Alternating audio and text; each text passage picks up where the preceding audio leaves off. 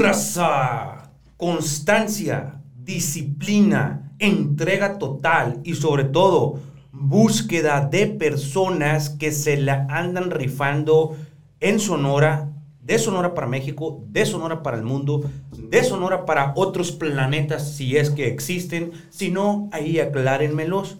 Pues en eso andamos ahorita por medio de este formato podcast. Más si son, el que tú ya te la sabes, el tu favorito, el que lo escuchas antes de dormirte, al despertarte, comiendo, desayunando, dándole un besito a la morriqui, que huele que tranza, ya te la sabes, tu podcast de agua helada, aquí está, infalible para ti, con una entrega más. ¿Y qué te voy a decir el día de hoy? Agua helada con nuestro invitado. Fíjense que que ya dijiste, te la voy a contar. Pues no, para eso está nuestro amigo Marlon Valderrama el día de hoy con nosotros. Mi amigo, ¿cómo está? ¿Qué tal, mi Alejandro? Muy buen día, muy bien, muchas, muchas gracias por la invitación. La Compare, yo estoy muy emocionado por tenerlo aquí porque tenemos muchas preguntas que realizarle. Hágale. Oiga, pues primero que nada, eh, vamos platicando poco a poco. En este subpodcast de Agua Helada tenemos algo disciplinariamente que tenemos que realizar. Es tomarnos un trago de bacanora para fluir como todo sonorense al momento de cerrar un trato o de hacer uno. Pues, ¿qué te puedo decir? Halo. Mire, ahí está su pachita para que se pueda servir y ahí está un caballito para que lo pueda también agarrar. No, no me. Dices, ¿qué pasó ahí? Pero bien. El caballito es lleno, compadre, y a sorpresa. pechuga, a pecho. Exageré, exageré, exageré. Esto es solamente por salud, para poder... Pásamelo para acá, pásame mi caballito. Para poder fluir. A ver, mi amigo, este... No, man, no te la sabes, ¿no? A su salud. Gracias por aceptarnos la invitación. Mm. Ah. Si gusta Salud, taparlo. Pues se dice entre sonorenses que con un buen trago de bacanora puede- pueden las cosas fluir de una buena manera. También pues para conectarnos en la armonía y todo lo que trae este espíritu de la sierra para con nosotros. Y lo hacemos de una medida, con medida, perdón, y prohibido para menores de 18 años. Pues vamos a comenzar, querido Marlon. Le damos, bro. ¿Cómo empezar a cuestionar o a preguntarle a un hombre que fue capaz de construir una figura, una escultura de 33 metros de altitud? de altura. Pues, ¿cómo se empieza? ¿Cómo se logra? Es un trabajo, ahorita dijiste una constancia. En este caso hay un resultado. El resultado es cuatro generaciones, empezando por ahí y agradeciendo en mi viaje que me topé crecer en ese seno de, de artistas, desde mi bisabuelo, mi padre y mi abuelo, que fueron de la mano mis guías. Crecí en ese ambiente para llegar a esta figura de los 33 metros. 33 metros es algo eh, nada más eh, representativo mm, en cuanto a, a un resultado de proyecto. Cualquier obra, cualquier dimensión tiene la misma intención. Hay, una, hay un propósito inicial para qué es lo que vamos a plasmar, qué, qué expresión vamos a, a dejar. Eh, ya que estamos entrando un poco al tema, profesionalmente, ¿cómo se te nombraría a ti? escultor. Escultor por el, por el trabajo. Traigo una línea de, de- estudio, de herramientas, en la cual se han dado incursionando en algunos ámbitos del arte. Desde la música, la danza, la arquitectura, como miembro de la primera generación de estudiantes de arquitectura de la Universidad Sonora. ¿Usted es arquitecto? ¿Es, es su profesión? Es parte de mi formación. Ok. Y nos hablas de cuatro eh, generaciones, eh, para ponernos en contexto, mi gente. Aquí nada más y nada menos, en este su estudio, eh, en este su podcast de Agua Helada, tenemos al ser humano que construyó el danzante Yaqui que está en la ciudad de Obregón, que mide 33 metros de altitud y que es el más grande hasta ahorita en Latinoamérica. En alguna referencia. Así es. Hay obras mucho más grandes, pero en el contexto que fue creado podemos dejarla como una de las obras más grandes. Para empezar, sí es el yaqui más grande del mundo. El yaqui, más el, el yaqui es el más grande del mundo. Así es. Y, y, y comenzar un poco, yo te imagino de niño, viendo pues los legados de tu bisabuelo, de tu abuelo, de tu padre. O sea, tú a los seis años, a los cinco años ya sabías que te ibas a dedicar a esto. Pues como profesionalmente no, porque para mí todavía era un juego, un juego que disfrutaba, pues que le imprimía pasión y el interés adecuado. Somos cinco hermanos y de los cinco hermanos, no es que digas tú, ah, pues ya creció, entonces pues toda la, todo el linaje ya va a traer una, una línea decretada.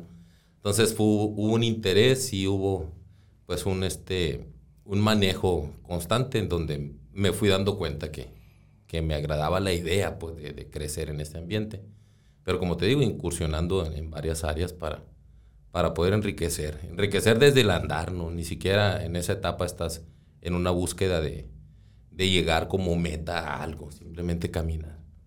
En nuestro estado de Sonora, ah, ya una vez eh, platicando con usted, eh, es punto de referencia su familia y usted para con las esculturas que existen en Sonora. Eh, te platicaba la de Babiácora, la, la, la, tipo, pues, no sé si charra o tipo, lo que se dice, pues, ¿no? si gusta, la platicamos un poco. Claro, adelante.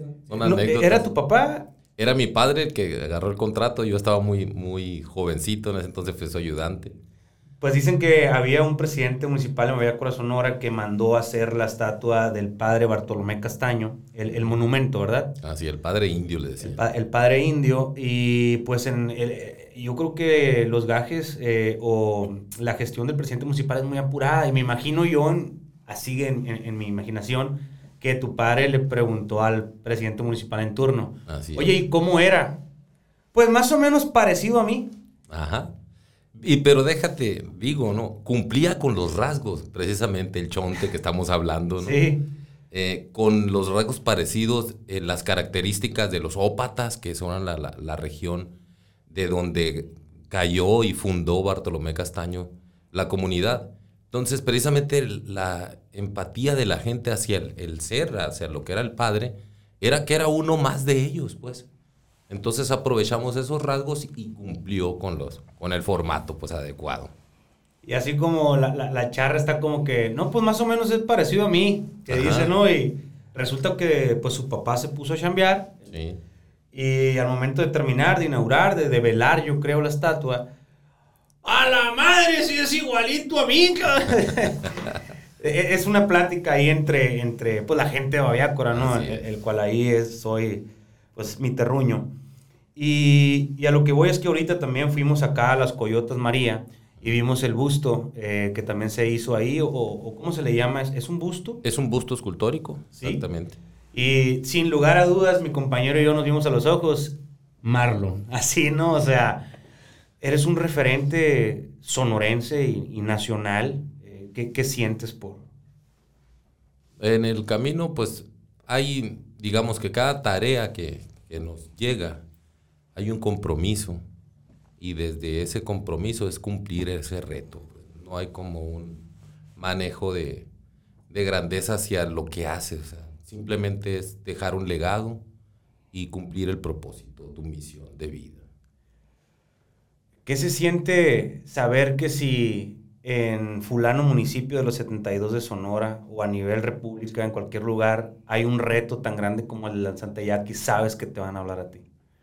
Pues ojalá que siempre hablaran. Este, no, no sucede tanto así. Siempre hay uno que tiene que proponer, estar, hacerse presente, buscar la fuente, buscar el proyecto adecuado y, mandar pues la, la propuesta. No, no te tocan mucho las puertas como para así como que dices tú, ya, ya es el, autor de esta obra, ya todas las obras vamos a, buscarlo. Hay que abrir puertas, tocar puertas. ¿Qué, representa para ti el dedicarte a, esto en la pregunta de la profundidad, ya como, como el legado que vas a dejar histórico, como el, como el legado histórico que ha dejado toda tu generación, que, que representa como tu bisabuelo, tu abuelo, tu padre, ahora tú? Es decir, eh, que a cada lugar al que vamos en el estado de Sonora y hay un monumento, ustedes lo hicieron, la familia a la cual eh, pues tu linaje representa. O sea, ¿qué, ¿qué sientes? Ahora sí, pues, ¿qué se siente, no? Como mortal. Pues yo lo único que puedo sentir es agradecido. Agradecido por, por pertenecer a, esta familia de, artistas que hicieron y que dejaron un, legado que ellos abrieron puertas, eh, formaron un camino y que a mí me tocó pues simple eh, desde el agradecer que, se me dio, se me dio esa pues esa magia ¿no? de poder estar y, y recibir. De ahí pues el trabajo está en la constancia, como te estaba diciendo, que eso no, no te lo regala. O sea, si ya traes un talento, no significa que ese talento en cualquier ámbito, ese talento sea algo que, que a partir de eso te puedes cruzar de brazos y, y ese talento te va a hacer. No, no. El talento hay que pulirlo, hay que darle herramientas, hay que este, meter manos a la obra. Marlon, ¿tú crees que naciste con ello? Yo creo que tenía la facilidad, sí, que pues tuve ese, ese honor, ¿no? De, de, tener en mi ser esa, esa visión de poder eh, conectar con, el arte. Y pues obviamente con, con tu entorno que te rodeaba, fue creando más la aspiración de llegar a ser lo que hoy representas para los sonorenses. Eh, pero platícanos un poco de cómo fue tu niñez, después tu adolescencia, después ya, pues, ya estoy creciendo un poco, ya tengo que costearme mis cosas, o sea, platícanos esa parte hasta ahorita, pues, más o menos, de, de, cómo te fuiste integrando ya profesionalmente y dedicarte 24/7 Así es. Pues desde niño, eh, observando a mi padre, era una figura de respeto para mí y de admiración. O sea, crecí con esa admiración y pegado siempre, o sea, con la atención. Y fue una formación dura. Mi padre era, era duro en su educación y era de las cosas se tienen que hacer así, se hacen bien, o se hacen bien o no se hacen. Y a veces que se hacen a huevo, no es saber si quieres. A pesar de, de, la intención es vamos y, y estar aplicado ahí. Descubre mi padre esa, digamos, eh, inquietud como te digo, no, no busco a los otros hermanos. A ver, métanse aquí. Como cualquier chamaco andaba en la calle brincando charcos, eh, subiendo cerros y, y, peleando entre chamacos, ¿no? Igual, igualito. Pero tenía una atención que siempre jalaba hacia el taller. Entonces era más el tiempo que yo pasaba en el taller, viendo a mi padre y viendo en qué ayudarle a mi padre, que empecé a, a relegar la parte del juego y desde muy jovencito empecé a integrarme más a la obra. Era tan apasionante que se nos iban, o sea, mi padre como artista de repente trasnochaba y yo estaba junto con él, nos daban 5 de la mañana, estábamos desvelados, yo con 9 años, 10 años y ahí trabajando, pásame el stick, pásame el yeso, báteme este material y, yo encantado de, de ese mundo. Ya entre los 11, 12 años ya fui adquiriendo un poquito más fortaleza, más habilidad, que ya me dejaba tareas completas mi padre, como si sabes que tú te encargas de este trazo, de este acabado, o de este molde, digámoslo así, ¿no? Con una tarea ya asignada. Y de los hermanos, pues el que ganaba dinero era yo, porque pues a la hora que llegaba la paga, toma Marlon, porque tú te rajaste el lomo junto conmigo y siempre me fue bien en, ese, en esa parte. Eh, nunca fue una, referencia como que por eso, ¿no? Simple y sencillamente era una correspondencia hacia, hacia el trabajo. Y, cada vez se ganaba más eh, confianza de parte de mi padre hasta soltarme el proyecto completo, ¿no? Entonces que tú te encargas de este y, y ahí me das resultados. Y eso fue entre los 14, 16, ya para los 18 ya tenía una obra ya contratada que ya, sabes que esta obra es de Marlon. ¿Podemos decir cuál es? El doctor Francisco Lanz de Magdalena es uno de los proyectos, una obra de bronce, un busto. ¿En dónde está ubicado más o menos? Está en la Plaza del Reloj, a un lado de la, del busto de, del Padre Quino. ¿A ti te toca ir a instalar e inaugurar o cómo es ese? la elaboración en taller, la fundición y la, y la develación de la obra, con el doctor Lance todavía en vida, que fue un momento muy, muy significativo, que al verse él sufre como algún ataque respiratorio, del ver la impresión de, verse él resuelto en la, en la, obra, ¿no? Algo, algo conectó ahí. Con la familia hubo una atención y un agradecimiento. Es donde sabes que tu propósito llega a, a una expresión adecuada, ¿no? Que lo reciben con ese, con ese amor con que fue creado.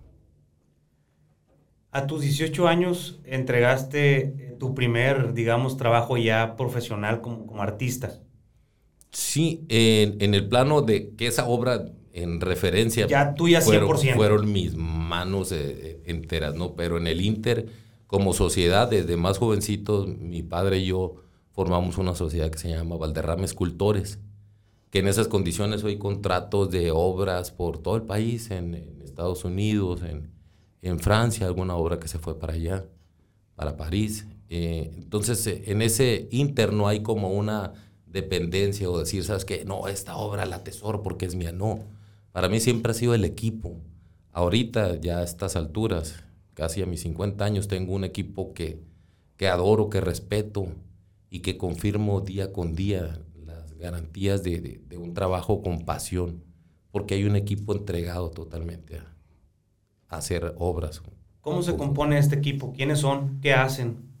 ¿Qué hacen desde, desde el fierrero, un tipo que es René Rivera, una persona que, es un todólogo, que reconoce desde madera, acero, de preparar todo lo que el tipo de materiales, desde un mortero, un yeso, una arcilla, y, que entiende el objetivo, ¿no? Estamos ya en la etapa inicial, con un hijo de él que también es parte, un poquito más aislado, pero forma, forma parte del equipo.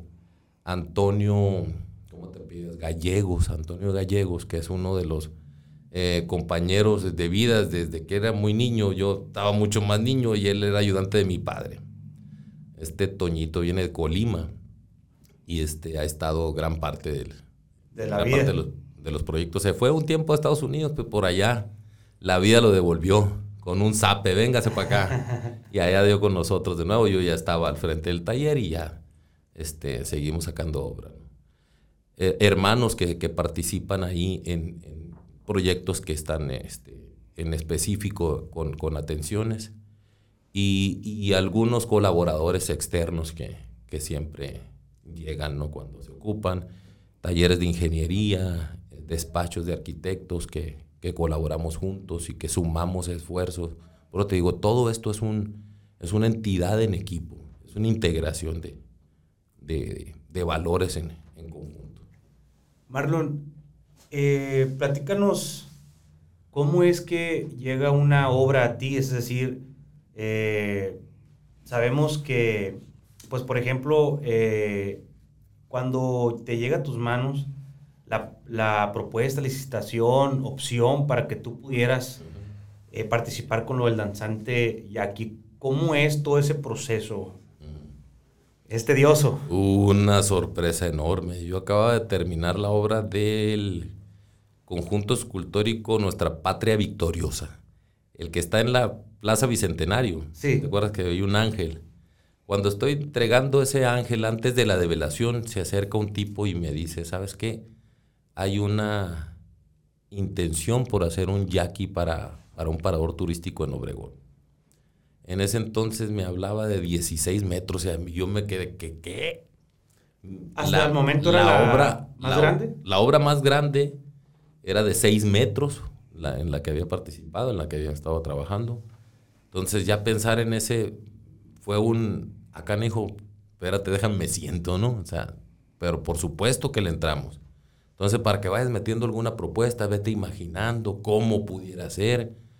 Entonces, desde esa formación, como te digo, de todas esas herramientas adquiridas, en este caso en específico del danzante yaqui fue la carrera de arquitectura y con esas, eh, esa formación desde escalas, proporciones, sistemas constructivos y propuesta ¿no? de, de elaboración, fue como ya puedo, eh, no sé, inventar algo para que en ese conjunto sea este, lo bastante sólido para soportar esa altura. Entonces, afrontar ese reto fue ir eh, viéndolo desde, la, desde el estudio, desde la tipología, cómo se han logrado proyectos de esa índole a través de los tiempos y, encontrar un, recurso propio, una atención personalizada al proyecto, porque había que incurrir en materiales que, no se elevaran costos porque había una cantidad límite. Y de repente nos dicen, ¿sabes qué? Que sea más grande que el Corcovado de Brasil, que el Cristo Rey. Cuando teníamos 16 metros planteados, nos fuimos a más de 30. Es lo pues que mide el Cristo, 30. 30 metros. Entonces nos fuimos a 33 metros. Originalmente había propuesto 32. El último metro casi dijo, este va por mi parte, por una atención, por una atención cabalística sobre el, sobre el número 33, que precisamente por eso es que logró esa, esa altura. Y el reto fue ya, como, perdón, en el estudio ya había bases de ingeniería, eh, de propuesta de materiales, sistemas constructivos, ver cómo armarlo, en dónde armarlo y cuál tipo de maniobras se van a hacer para lograrlo. Entonces, hacer todo un estudio completo. Duramos algunos meses, como unos seis meses en la propuesta de, del cómo abordarlo y aterrizarlo. Y ¿Cuánto, tiempo, ¿Cuánto tiempo te tomó aterrizar el, proyecto, es decir, ah, bueno, fue una licitación, entiendo, ¿verdad? Sí, sí, sí, para llegar a esa licitación fueron, fueron alrededor de seis meses. Cuando de de repente ya nos dice, es que se va a concursar. No, pues invita a quien tengas que invitar. O sea, yo no estoy en desacuerdo. O sea, no.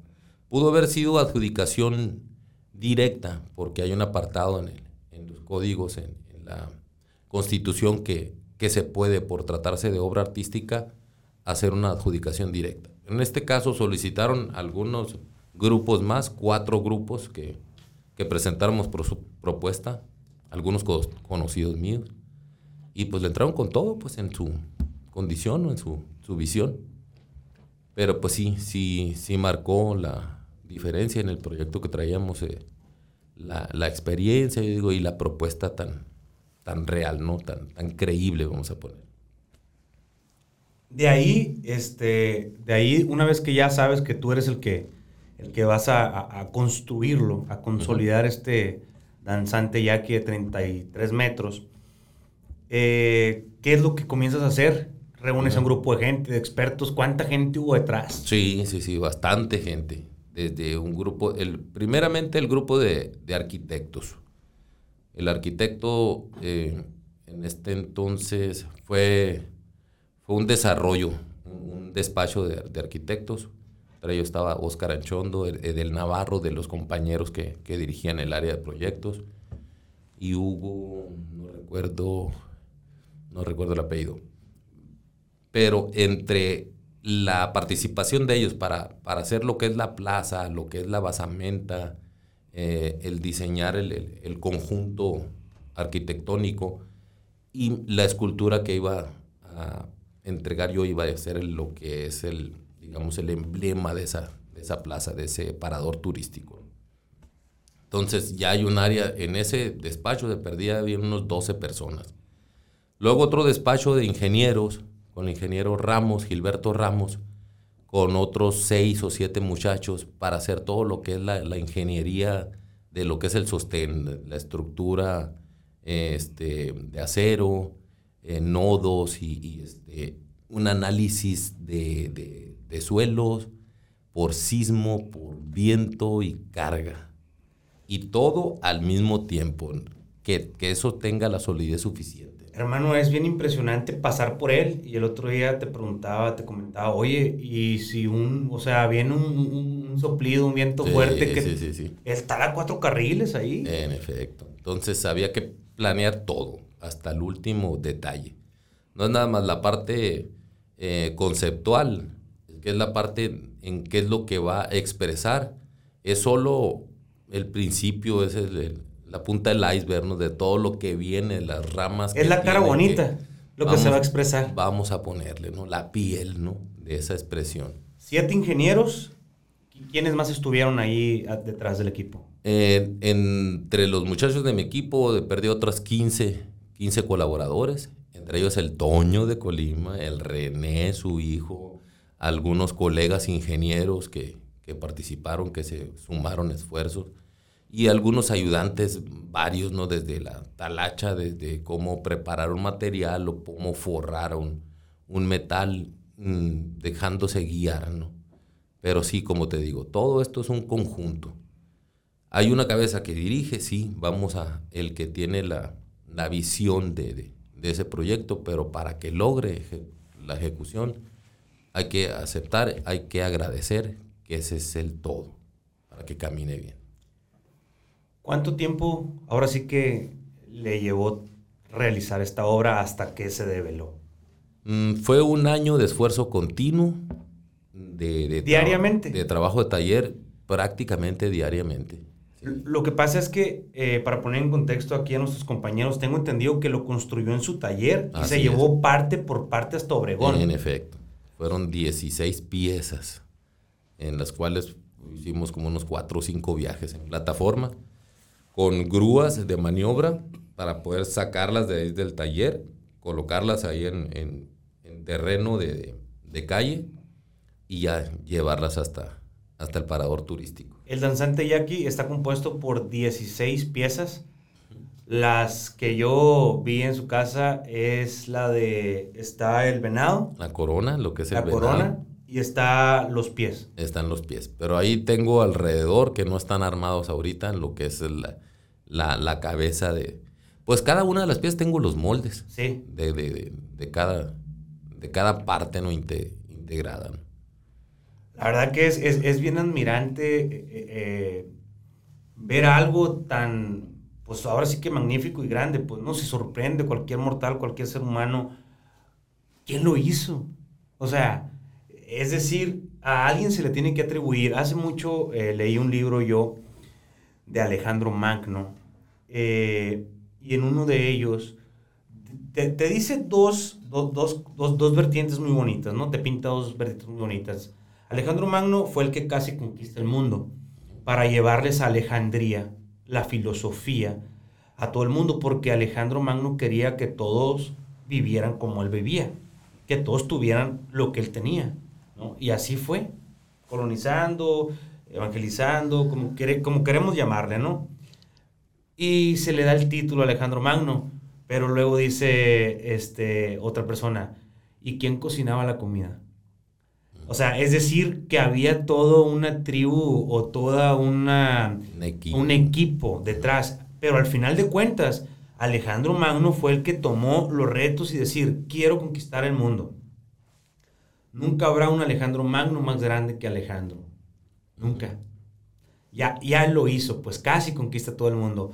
A lo que voy es que aquí se le tiene que atribuir a alguien ese reto, porque si se cae, si el danzante aquí se cae, ¿a quién es el primero que vamos a ver? ¿Quién lo hizo? Así es. Pero ahorita todo es, eh, pues gracias a Dios, eh, flores. Es decir, que eh, es muy maravillante voltearlo a ver y no sé si todas las personas que ahorita nos están escuchando, nos están viendo, se han preguntado quién lo hizo. A lo mejor creen, no sé, pues que se mandó comprar a China, ¿no? Sí, ya han dicho que la figura es de un italiano, ya me han puesto naciones varias, ¿no? Este, sí, se le han atribuido algunos otros personajes, o, simple y sencillamente no entiende la gente de repente que todavía hay, hay habemos eh, este, escultores contemporáneos, pues, de repente me dice, yo pensé que todas las esculturas ya estaban hechas, que nada más se la traían de algún lugar, pero que ya estaban, ¿no? Como las figuras de, de la Grecia antigua, ¿no? O del Renacimiento. Que nada más en esa época se construyeron y ya lo demás se empezó a repartir. Eh, simple y sencillamente hay que culturizar, hay que educar, hay que decir aquí estamos o estamos presentes para esto, para dejar una historia. El arte tiene, tiene esa función de dejar parte de, la historia de, esta generación, de todas las generaciones, para, para que deje un testimonio, vamos a poner un discurso. En este caso, el personaje que lo haga, para mí no es el importante que digan Marlon Valderrama fue el creador de, sino la entidad que es la obra, esa ya tiene esa pertenencia. lo que prevalece es el discurso que está dejando ese para una comunidad, para una sociedad. Al transcurso de los tiempos, lo relevante es esa, lo que es la obra. Marlon, eh, preguntarte, eh, ¿tienes el número de esculturas o estatuas que desde que tú, desde los 18 hasta ahorita eh, has realizado?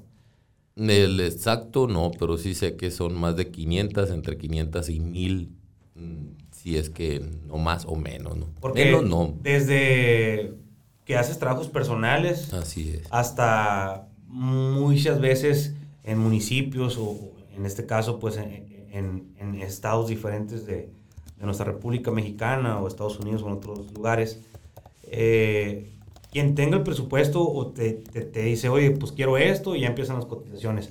Pero alrededor de, de mil esculturas ahorita son las que... Por decir un tope, ¿no? Ya no, ya no, no exagerando. Y a lo que voy es que muchas de ellas, como, como te comento, pues yo te puedo pedir, oye, pues hazme una como estas. te, te, pregunté el otro día, es que para mí significa lo mismo hacer una de un centímetro, de 10 centímetros hasta la de 33, por la profundidad artística que, que, que, tú representas. Este, pero la mayoría de las que has hecho eh, están, está inmersa la historia sonorense. Sí, sonorense, o sea, ya personajes de la historia misma, ¿no? Personajes de todas las épocas, ¿no? En este caso, en la historia de Sonora, eh, figuras que pueden destacarse como la elaboración del queso, que ya vi que hiciste el reportaje ahí, que te grabaste ahí con la, con la maqueta, este, que te dan identidad, esa parte que tú te puedas identificar, el, monumento de la elaboración del Bacanora, eh, personajes ilustres de, Sonora que, podemos rescatar. Eh, eso va más allá de, de, de, de trascender uno, sino que la obra esa sea la parte que, que pueda trascender, pues que pueda identificarse un pueblo, una región, una nación. El día que te llega una solicitud para un trabajo, ¿te empapas históricamente de los personajes? es lo principal. En Zaguaripa, ¿cuáles tienes? El Sisibutari. Ok, es lo que quería saber si una vez más me queda claro que lo hiciste, pues. Sí, con mi padre. Yo estaba muy pequeño, tenía la edad de 13 años cuando se instaló ese monumento. Y me tocó restaurarlo ya cuando tendría yo casi unos 30 años, que lo volvimos a hacer prácticamente, porque el material estaba muy destruido. Y le, le dimos otra, este, otra atención. Entonces ya son las dos generaciones fusionadas ahí. El padre Méndez, el padre Pedro Méndez de ahí mismo, de la comunidad de Zaguaripa el padre Durán, Javier Durán, y, algunas otras obras entre placas o relieves. El Manolín Valenzuela, uno de los personajes muy queridos de ahí, de, de Zaguaripa, también este. Entonces, en cualquier parte que, vayamos. Sí, eh, en Baviácora también vemos uno que te comenté, es el, el, que está en, por la Cruz Roja. Ajá, así es. Esa obra es es Luis Aguilar, ¿sí? El personaje que, conocemos, el actor, que anduvo con Pedro Infante. Así es. Y que en su época anduvo, pues, paseándose por Baviácora con algunos amigos y llegó un presidente que dijo, yo lo quiero en mi pueblo. Él no era de Baviácora, pues, pero tenía un cariño, un aprecio con Pancho, Pancho, ¿qué se apellida? No me acuerdo el apellido. El de la gasolina. Herrera. Pancho Herrera, ¿cómo no? Gran saludo. Un gran saludo a Pancho y para su hermano, que ahorita estuvimos trabajando con obra también. Entonces, e, ese tipo de, personajes, simplemente porque a alguien se le ocurrió que trascendiera, logra este, hacer identidad. Pues. Personajes que son reconocidos y a través de la obra simplemente dejan un legado. Vamos a platicar un poco con un ícono. Preguntarte históricamente, eh, te digo cumpas y piensas en qué. En el moro que hubo. Y es, ese le, tocó a, su familia realizarlo. Así es. Y está empapado históricamente del moro. Totalmente. Platícanos un poquito la historia. Creo que también eres eh, historiador. Pues parte de la investigación, pues. Tu, tu, tu profesión te hizo ser historiador, es, es decir, tienes que llevar la historia junto con lo que haces. Vamos a ponerle que es una conexión. Si no logras empaparte de la esencia de lo que vas a plasmar, ¿cómo puedes transmitir si ni siquiera lo conoces? Es un reconocimiento primeramente. Así trátese de un personaje que es un pariente que quieres tú plasmar para un regalo. Él, ese personaje, aunque no sea público, que no sea político ni religioso, tiene una historia y tiene una esencia. Esa esencia es la que hay que reconocer, adentrarte, eh, buscar la, las características, la personalidad, esa esencia, eso que lo define como ser, porque a través de la obra lo que vas a plasmar es el ser. ¿Por qué? Porque la persona física eres tú, eso no lo, no lo puedes copiar, no, eso no se puede quedar una, una parte, es una réplica de, pero de la esencia, del ser. Ahí es donde puedes trabajar, que es, el, es una parte de su espíritu, es una parte etérea, es una parte que, que no puedes ver, pero puedes sentir. Pues ahí para toda la gente a caballo que nos ve y la que no, que ya sea de a caballo, pues aquí en Sonora eh, se le hizo un monumento a un caballo que el otro día, yo, es que, es que yo, Marlon, llego a cada lugar y, oye, el moro de Cumpas, o veo un retrato, no, el moro de Cumpas. No, sabes que no era caballo, era bestia mular, o era burro. Dicen tantas cosas del moro de Cumpas, digo, me gustaría escuchar un poco tu, tu contexto histórico. Sí, ese caballo no era un caballo fino, ese no tenía una, una raza pura, no era una, no traía una dinastía eh, se le nombra una estirpe, ¿no? Pero era un caballo ligero, un caballo chaparrito, un caballo que no estaba en, eh, en la altura de, de las, de las grandes derbis, ¿no? Pero él logró consolidar en el día con día su, su, posición, la velocidad que cargaba y pues la atención que les dio eh, la familia Frisbee para la proyección, ¿no? Entonces ganó muchísimas carreras. Al Zaino le ganó otras dos veces más. De, dicen, hay el mito de que, de que le jalaron la rienda, ¿no? Como que estaba comprando. Como que estaba comprando. Haciéndolo perder. lo pues. jalaron. La realidad es que perdió. Pero ganó. Esa es la parte. Un pueblo trascendió a través del arte, de la música que, que pudo lograr este este autor del corrido, Leonardo. Leonardo. Se la voy a cara de ver, compadre. Bueno, Leonardo Yáñez, el nano. Entonces, este, este tipo logra plasmar, ¿por qué? Porque era tan este, sonado la, la victoria que conmovió corazones, ¿no? Entonces simplemente el corrido le cambió su versión del caballo ganador al caballo que perdió, pero le da el estelar. Y en ese estelar crece, crece la cultura del moro de Cumpas, crece la proyección, no es un caballo perdedor. El corrido en esa carrera perdió, pero es un caballo triunfador. Creo que hay hasta una película del moro de Cumpas. Sí, sí, sí, sacaron con Antonio Aguilar, si mal no recuerdo. Entonces, eh, versiones como la de El Sagoripa Valenzuela, que le dio una grandeza, creo que fue el primero que lo grabó sin conocer todavía por teléfono le dictan a, a este a, al Zaguaripa Valenzuela la canción y la graba. Tal, tal es el caso que todavía no, no estaba bien la escritura por, por un manuscrito mal hecho. La familia Frisbee la, la pusieron en fimbres. Ajá. Sí, hay una anécdota. por la relación, yo creo que Guasabas, eh, Granados, ah, sí. hay mucho fimbres. Entonces le cambian la, en, la, en la versión original entonces los frisbee, frisbee ya, ya, ya consolidados, pues ya pelean la siguiente grabación. Antonio Aguilar, Vicente Fernández, todas fueron ya con, con la familia original, ¿no? Que tenemos trato directo precisamente con todos eh, ellos.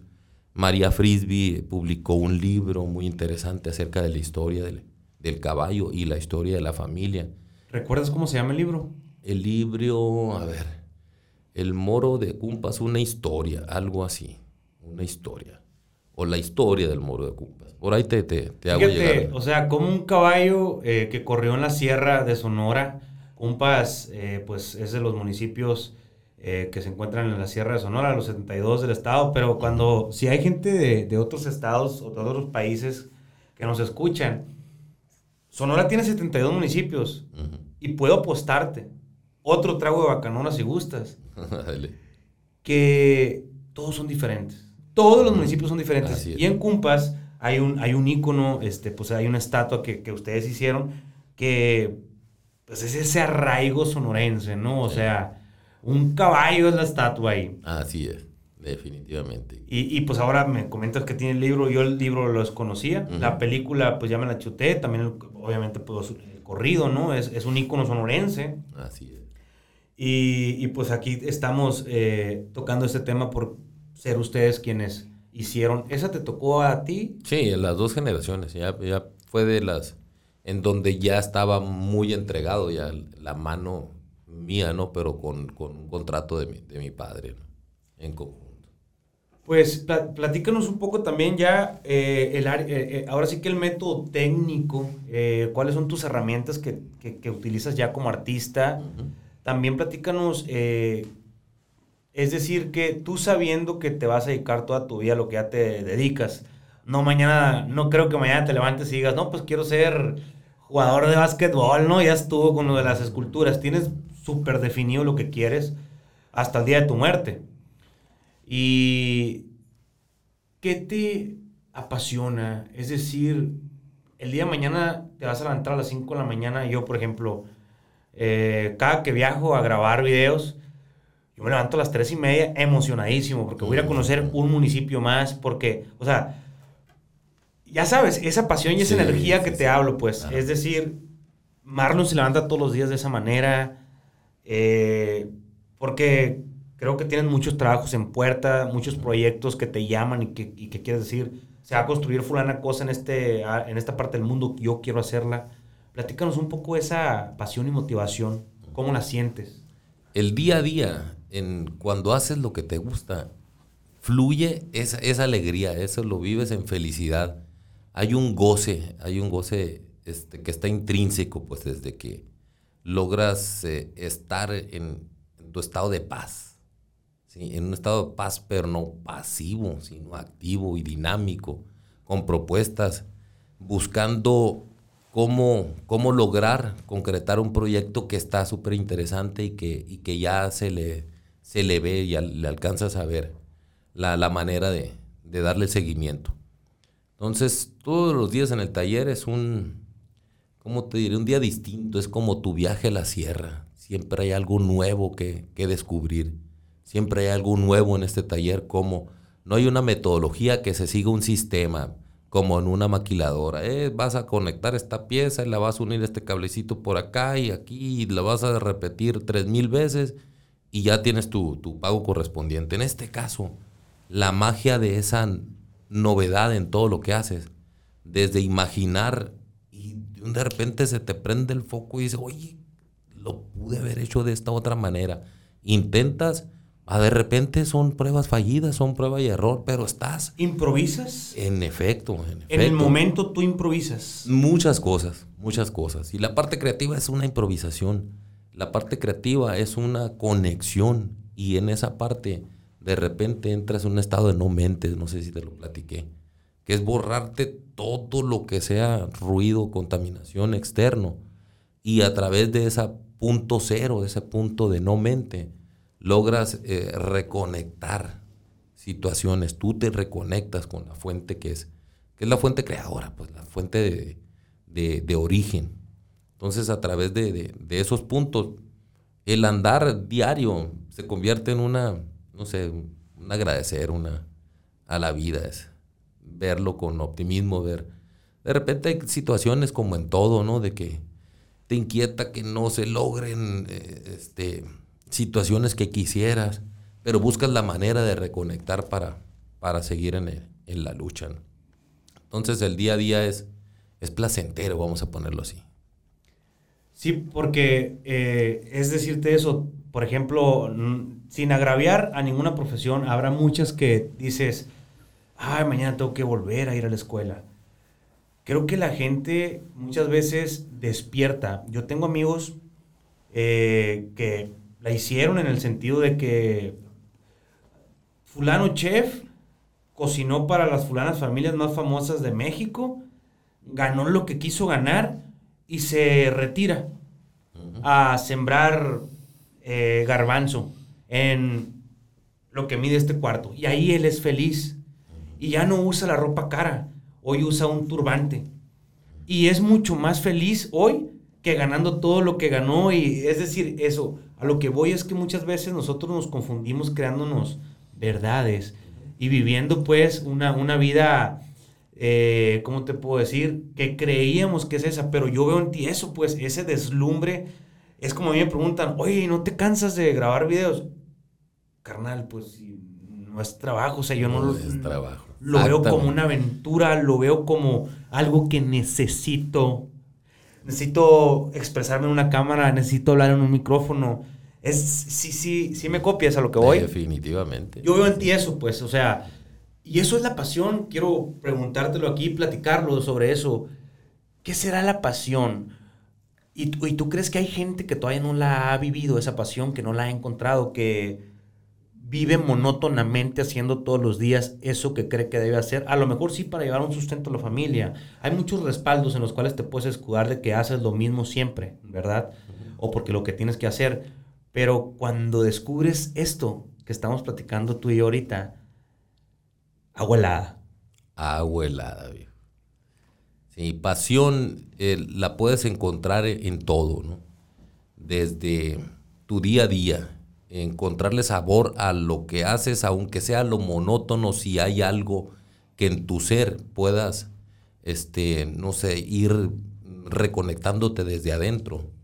Eh, no importa, digamos, la profesión, la pasión la puedes encontrar en cualquier cosa en un hobby, en tu pareja, en tu familia, esa pasión por sacar adelante algo que, te, que a ti te llena. Como te digo, son, son situaciones distintas. A nosotros nos toca, es un arte lo que tú haces desde el transmitir, porque tú estás en un plano de proyección, desde la ejecución y proyección, para un fin. Tú lo tienes bien definido. Hay gente que no lo tienen o no lo tuviéramos tan definido, pero tienen un propósito, a la mejor reencontrarlo, ¿no? Pero están en la búsqueda. Esa parte, una búsqueda con pasión, te puede llevar una vida completa. Este, se trata de vivir el viaje, ¿no? de vivir la meta, de disfrutar ese camino que estamos contemplando. Si tienes un, un nivel de observación, de contemplación, lo que sea y lo que hagas, lo vas a disfrutar de la manera, como te digo, no se trata de una meta, alcanzar cierto nivel de triunfo, eso no existe, esa, esa parte no, no te da ningún éxito. El caminar y disfrutar cada, cada paso que das, ahí es donde está la magia del vivir. Te digo porque he ido caminando por la vida, pues creciendo. Eh, veo a muchos amigos que se divorcian, veo a muchos amigos que vuelven a buscar otra oportunidad en el amor, veo a muchos amigos que están renunciando a su trabajo cuando estudiaron 7, 10 años haciendo eso y dicen, hoy, eh, pues ayer estuvo nuestro compañero eh, el, el Sebastián Un abrazo para nuestro amigo. y pues él estudió algo y dice que en la carretera, eh, en la carretera La Costera, él despertó y dijo, o sea, me quiero dedicar a esto, me quiero dedicar a fotografiar sonora. A lo que voy es que uno tiene muy definido, pues, ¿no? Lo, lo, lo que quiere, por qué estamos donde estamos a veces. Pero hay mucha gente que está despertando. Hoy veo mucho despertar en la gente. Es decir, eh, en, en referencia a lo que yo hago, el crear contenido desde mi natal Baviácora o desde cualquier pueblo, transmitir a la gente ese taquito con vapor, ese sabor a leña, ese sabor a, a- a café de recién tostado. Y la gente me dice, anhelo eso. Yo estoy en Estados Unidos y cómo deseo estar allá. Tengo 20 años sin poder ir. Yo digo, pues los límites se los pone uno, ¿verdad? O sea, he estado experimentando muchas cosas a través de lo que leo, de la gente que me pone. Y al final de cuentas, eh, el otro día hice una paradoja eh, o una analogía. Y estoy en, en un, en un arroyo hace, hace unos cuatro días allá en el pueblo.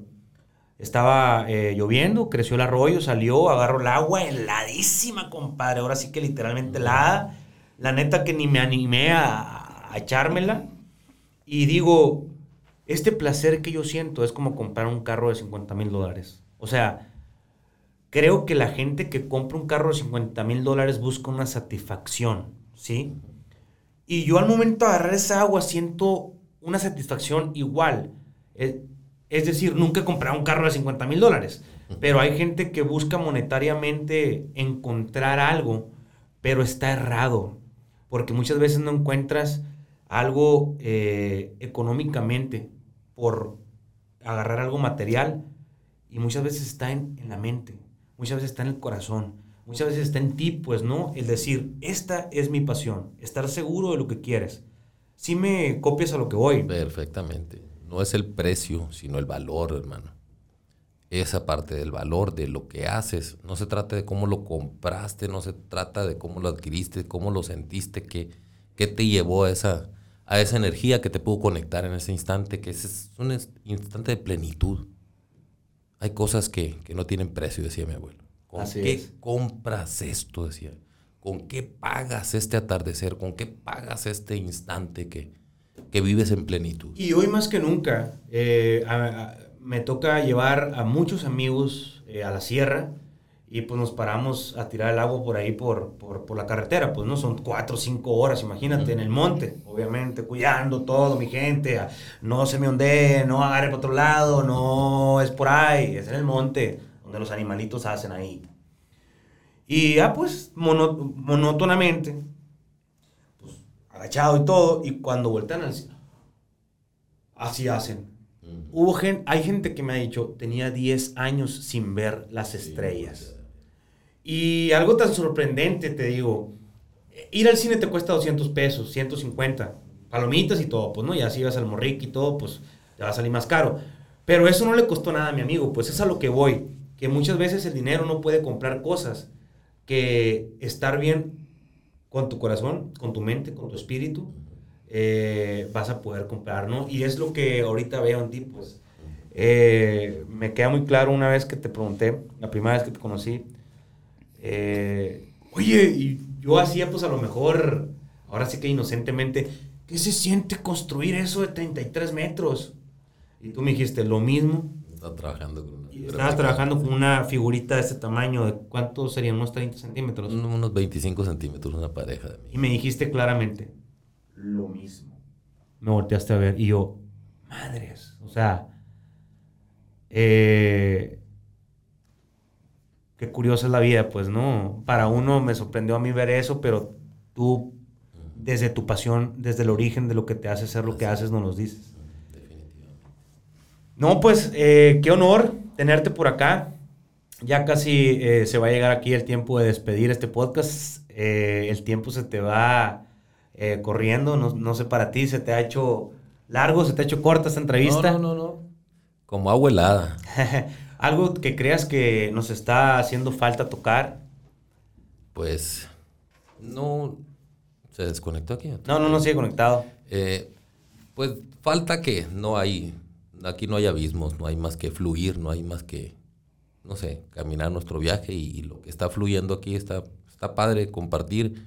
Igual, ¿no? Recibo yo desde tu historia, tu nivel de intención que tienes de, cómo haces con pasión tus cosas. Es una proyección que, se agradece también. Te agradezco tu, tu atención, cómo, cómo, has llevado desde la primera plática ya con nuestro amigo Miguel de allá de, de Villa Pesqueira. Un saludo. un saludote. A nuestro amigo ahí, Miguel Castillo, quien hizo posible el contacto acá con nuestro amigo. De hecho, así surgió, ¿eh? Fuimos ah, a, a, Mátape, Villa Pesqueira, y ¿Qué hay, hay que hablar? Cuando vamos eh, a, un municipio, pues nos dirigimos a la máxima autoridad.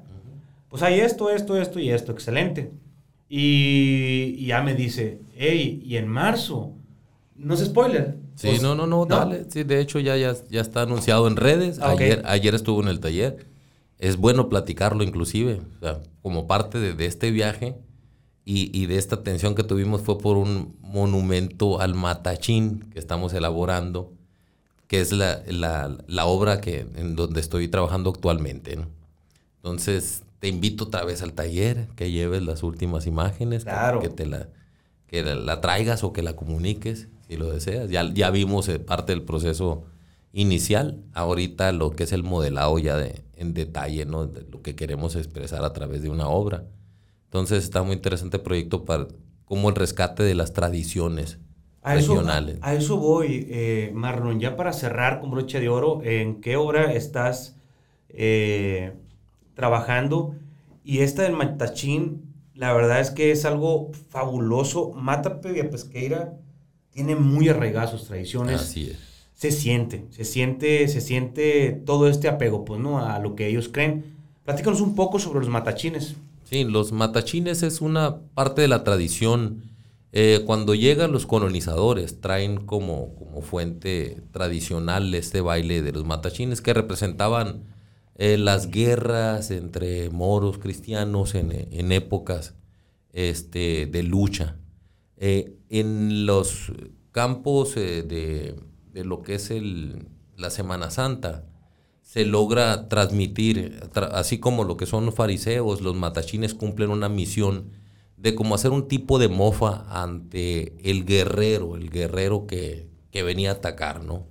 Entonces esos eh, vestimenta tan característica que está llena de listones, coloridos, por lo general haciendo, como te digo, una serie de un guerrero bufón, pues.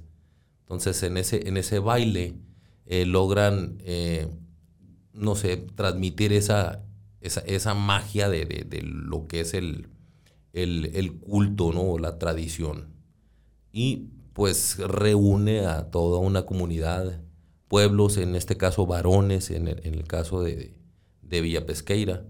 Y pues se ha vuelto una tradición muy, muy hermosa, digna de, de tomar en cuenta y de transmitir algo a través de la obra. ¿Que es acompañado con Pascola? El Pascola, que es parte de, del viaje, ¿no? De, de, lo que son los representantes. Ahí en Matape, Vía Pesqueira, la verdad que se me pusieron los ojos llorosos porque vi un grupo de jóvenes entregados a la música. ¿Qué música, compadre? Sí, me tocó Una de músicos eh, Mata Pesqueira y sobre todo ver un niño de 10 años tocando la batería al nivel que la tocaba, compadre, y no traían otra cosa en mano. O sea, a lo mejor no traían una piedra para tirarla o hacer desmanes u otras cosas graves que se están suscitando en nuestro país, pero cómo la cultura puede enderezar a toda una generación de jóvenes. La cultura, el arte, la música, la pintura, la escultura, la literatura, tiene esa fuente, esa fuente que te saca de, de la contaminación de una mala educación, porque ahí, si te has fijado, cuando hay problemas, te mandan a terapias, vete a pintar, vete con el artista sutano, vete, entra a taller de música. A querer canalizar tu energía. A la pues. danza, es a canalizar energía a través del arte, que es la parte de la proyección. A mí me corresponde en alguna parte esta parte de la escultura, que tengan elementos de valores, ¿no? que te puedan conectar con, con esencias del ser pero igual yo me, gusta muchísimo lo que es la danza, la, la, música, entonces todos estos factores que para todos es, recomendable, ¿no? Es una invitación clara para que descubras tu, parte artística como para poder reconectarte con ese todo. No terminé de cerrar, pues estábamos en, en Matape Villa Pesqueira y, y, pensé que iba a spoilear, pero ya me, me corrigió que no. Date, date. Y ya, pues, eh, hablando con el presidente municipal, eh, me dice, no, pues en Matapay esto, esto, esto y esto y esto. Te invito a las fiestas tradicionales, me dice, de, Semana Santa, donde van a, pues ya tú sabes, los matachines, porque vamos a develar una estatua, me dice.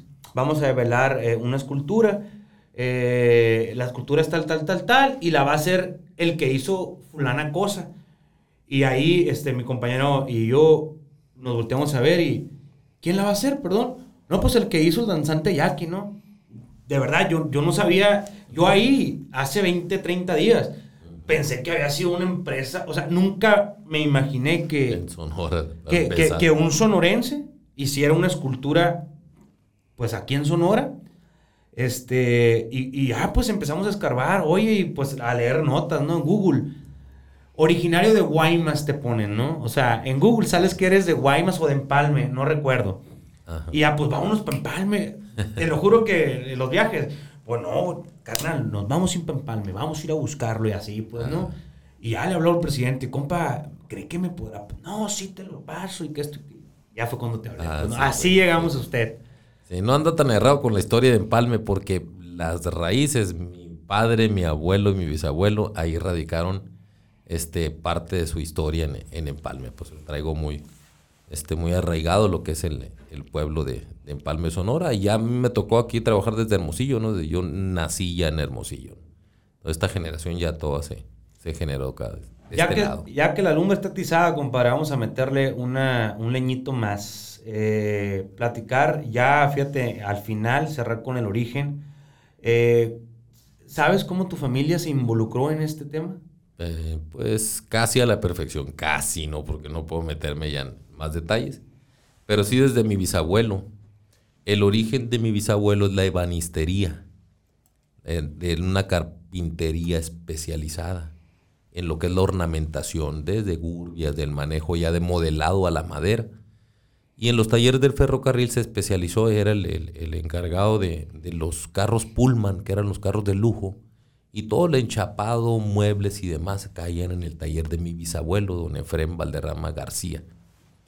Ahí mm, logra sacar su familia adelante, tiene tres hijos, uno de sus hijos, don José Valderrama Luque, mi abuelo, empieza desde muy jovencito, parte de, pues se repite ese viaje. Empieza a tomar habilidades hasta lograr ya tomar este, características ya más físicas, más humanas, ¿no? antropométricas, vamos a ponerle. Y empieza a tallar retablos, eh, bustos, eh, esculturas, vaya, ¿no? Ya de, de, personajes. Y un, un, gobernador en ese entonces era Ignacio Soto, llegó a una galería que tenían en los talleres de ferrocarril y vio una obra de mi abuelo en esa muestra que le pareció formidable. Era un Porfirio Díaz tallado en madera. Y que dijo, esto está genial, ¿quién lo hizo? Tráiganme el que lo hizo. Estaba mi abuelo muy jovencito, en ese entonces unos 21, 22 años. Y le da una beca para irse a México al mejor escuela a nivel mundial. Había tres escuelas grandes en, el, en el mundo. Una estaba en París, otra estaba en Italia y otra estaba en México, la Esmeralda, de, la, de lo que es la Academia de San Carlos en Ciudad de México. Y recibió pues la instrucción de grandes maestros, escultores de la época, como Ignacio Azúnzulo, este, entre varios, ¿no? Fue contemporáneo de de los grandes muralistas inclusive. Entonces, desde esa, desde esa fuente ya viene con una carrera a su Sonora a fundar la Academia de Escultura de la Universidad de Sonora. Ya con esa encomienda, y él como maestro fundador, junto con Castillo Blanco y, otro este, personaje, que, juntos se formaron, uno muralista, otro en la pintura, otro en la cerámica. El taller de mi abuelo era el de escultura. Entonces, crece mi padre en ese ambiente, otra vez el ciclo, y se encuentra con que, bueno, pues yo no quiero tirarme como maestro, yo prefiero hacer obra y, y tener como oficio el arte. Y se pone a hacer obra por Santa María y Medio Mundo, mi padre don José Valderrama Orduño, que hay, desde ahí vengo, mi fuente directa, que es como te digo, con la admiración de verlo desde niño, desde ver su, magia, sus manos, su, rudeza, su, grandeza en el trazo, y, hasta llegar a, ser su aprendiz. Ya en el nivel de, formación hubo una inquietud de, entre mi etapa de adolescente a adulto que me dio por desdeñar, como te digo, había momentos que esto va a ser a huevo, a ver, espérate, las cosas no son a huevo y mucho menos en el arte. Entonces yo empecé en mi inquietud a formar una visión de, un campo alterno. Entonces dije, ¿sabes qué? Yo me voy de médico. Y anda averiguando todo yo para irme después de la, de la carrera, desde de, la, bachiller, de la prepa. Dije, voy a buscar una carrera de medicina. Medicina no había en Hermosillo, no había como ahora, que ya hay dos, tres fuentes eh, para estudiar medicina. Y ya estaba yo por agarrar un, para irme a Culiacán, que había una, otra que estaba en Baja California y otra en México, en la UNAM. Buscando cómo ah, pero, no estaba tan alejado, quería ser cirujano plástico el hombre, no, no andaba queriendo, pero como figuras de, de ya este biológicas, ¿no? Entonces me topé con arquitectura, el programa de arquitectura. Inmediatamente que yo vi el programa de arquitectura, como fue la primera generación en la Universidad de Sonora, dije, de ahí soy. Me fui a hacer el examen y fui de los seleccionados de los primeros 70 seleccionados, de alrededor de unos, ¿qué te gusta? Que hicimos el examen con más de 500 estudiantes, eh, que, aspirantes. Y ya con las herramientas, te digo, es una ley de causalidad, mi hermano. Hay una ley que te da desde lo que tú visualizas y el efecto hacia dónde vas. Y te trae al origen que terminando la carrera yo empiezo a agarrar más contratos de escultura que de arquitectura. Trabajé en algunas empresas, estuve en, Baja California, este, en algunos despachos de, arquitectos. Sí, sí traía una fuente porque hay una conexión muy bonita entre el espacio y la forma. Muy hermosa, ¿no? En el plano de circulaciones y planteamiento.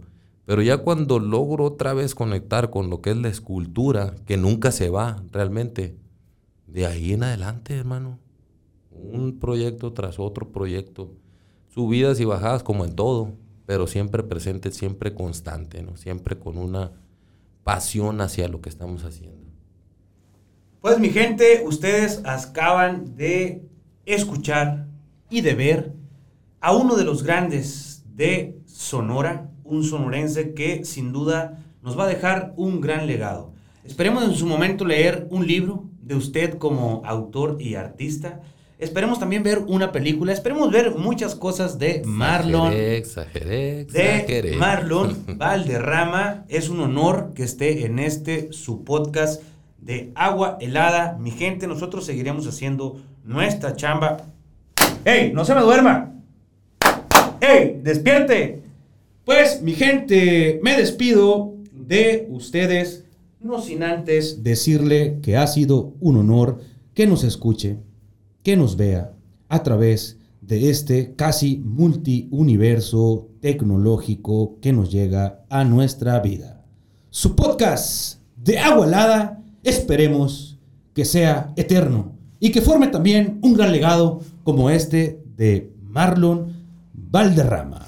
¡Ánimo mi raza! Y puro Sonora.